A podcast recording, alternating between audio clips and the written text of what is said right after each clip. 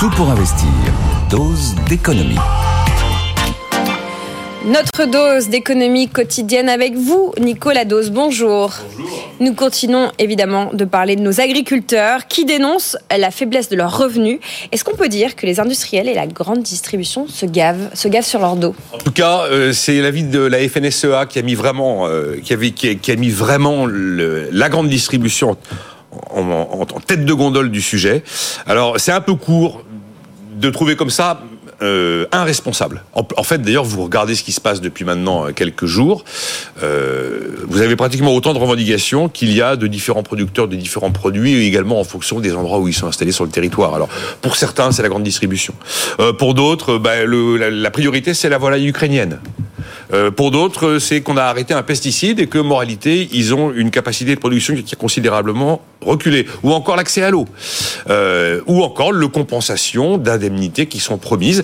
Par exemple, euh, après la chronique ce matin sur, BFM TV, il y a un agriculteur d'Eure-et-Loire qui m'écrit Rick et, qui me dit mon problème c'est pas la grande distribution. En fait, là les prix sont plutôt corrects.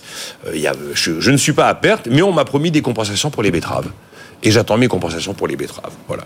Donc euh, si les agriculteurs, si vous voulez, étaient tous euh, en train de vendre à perte, ils seraient pratiquement tous sous le seuil de pauvreté. C'est quand même pas le cas. Alors il existe évidemment des abus. Il existe des moments où la loi n'est pas respectée. Dans ces cas-là, il faut des sanctions. C'est ce qu'a dit Gabriel Attal vendredi. Il a clairement dit qu'il y aurait des sanctions très lourdes dans les cas où la loi Egalim n'est pas respectée. Il a dit à l'époque qu'il avait ciblé trois grandes entreprises, euh, notamment deux coopératives laitières et puis euh, Bigard, qui était cité. Euh, D'ailleurs, pas de la grande distribution.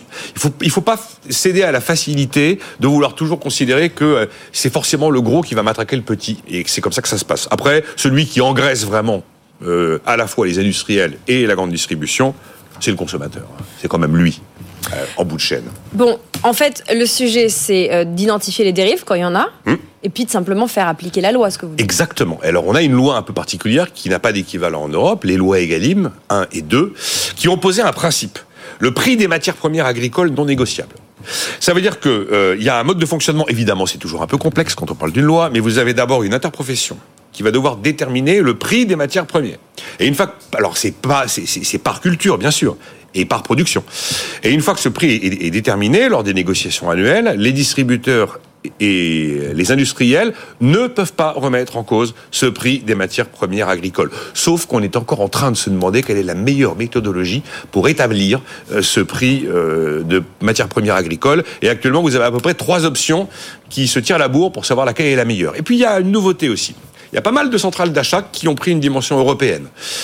Et il y a des contentieux actuellement qui sont en cours pour savoir si, eh bien, en fait, les centrales d'achat n'ont pas pris une dimension européenne de manière à négocier au niveau européen et du coup, en négociant au niveau européen, ne plus avoir la contrainte de respecter la loi française parce qu'on est européen.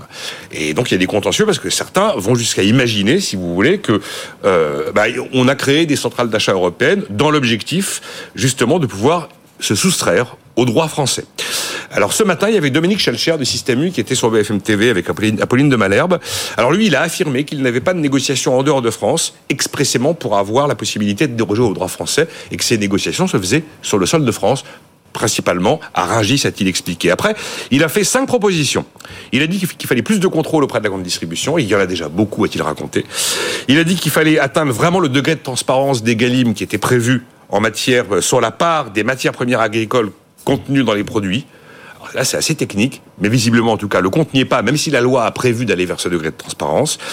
Il plaide la clause d'indexation. Vous avez euh, un prix négocié pour un an, mais s'il y a un événement qui fait qu'il y a des très fortes volatilités, on en tient compte dans la fixation du prix final, même en cours d'année, sans attendre la nouvelle négociation. Il propose de sortir d'un système de négociation, justement, qui est limité à deux mois et demi dans l'année, pour un système de négociation tout au long de l'année, comme c'est le cas dans la plupart des pays. Et puis, il veut multiplier les contrats tripartites, où cette fois-ci, on met autour de la table les industriels, les distributeurs, les agriculteurs. Parce que ce qui se passe aujourd'hui, c'est que vous avez l'industriel va négocier le prix des matières premières agricoles avec l'agriculteur. Et ensuite, l'industriel va négocier le prix du produit avec la grande distribution. Eh bien, lui, il propose des contrats tripartites et à faire, enfin, il appelle aussi à accélérer des, des, travaux parlementaires qui sont en cours pour tirer les premiers enseignements, le premier bilan de ces lois EGalim. Voilà, faire respecter la loi, en fait, hein, tout Absolument. simplement. Bon, pour pouvoir vivre de son travail, de mon travail, de leur travail, ce sont euh, les revendications qu'on entend dans la bouche de beaucoup d'agriculteurs et d'agricultrices euh, au micro euh, de nombreux médias. Est-ce que euh, c'est une mm, revendication tout à fait exacte? C'est totalement le sujet. C'est totalement le sujet et c'est indiscutable. Mais je crois que ce n'est pas un problème de prix. Je crois davantage que c'est un problème de coût. En fait, les, les, les, éléments constitutifs de cette crise agricole, ce sont les fameuses normes, la folie normative, appelons-la comme ça. Ensuite, c'est la maladie française de la surtransposition et essentiellement l'histoire des coûts de production qui sont plus élevés chez nous qu'ailleurs, même plus élevés que chez, que, que chez nos voisins.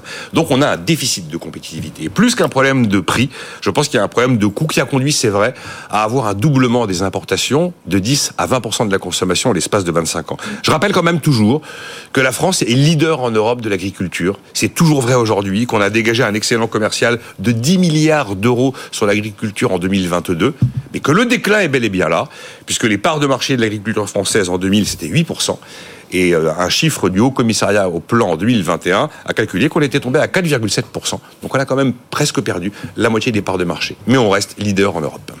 Merci beaucoup Nicolas pour cette dose d'économie pour pouvoir vivre de son travail. La revendication des agriculteurs qui dénoncent évidemment la, faible, la faiblesse de leurs revenus. Et ce sujet qu'on aurait pu soumettre à Jean-Marc, la différence entre un prix et un coût. Un prix et un coût ou un prix et un tarif? Un prix et un coût. Un prix et un coût. Tarif, c'est déjà fait. Tarif, c'est déjà fait. Merci, euh, cher Nicolas.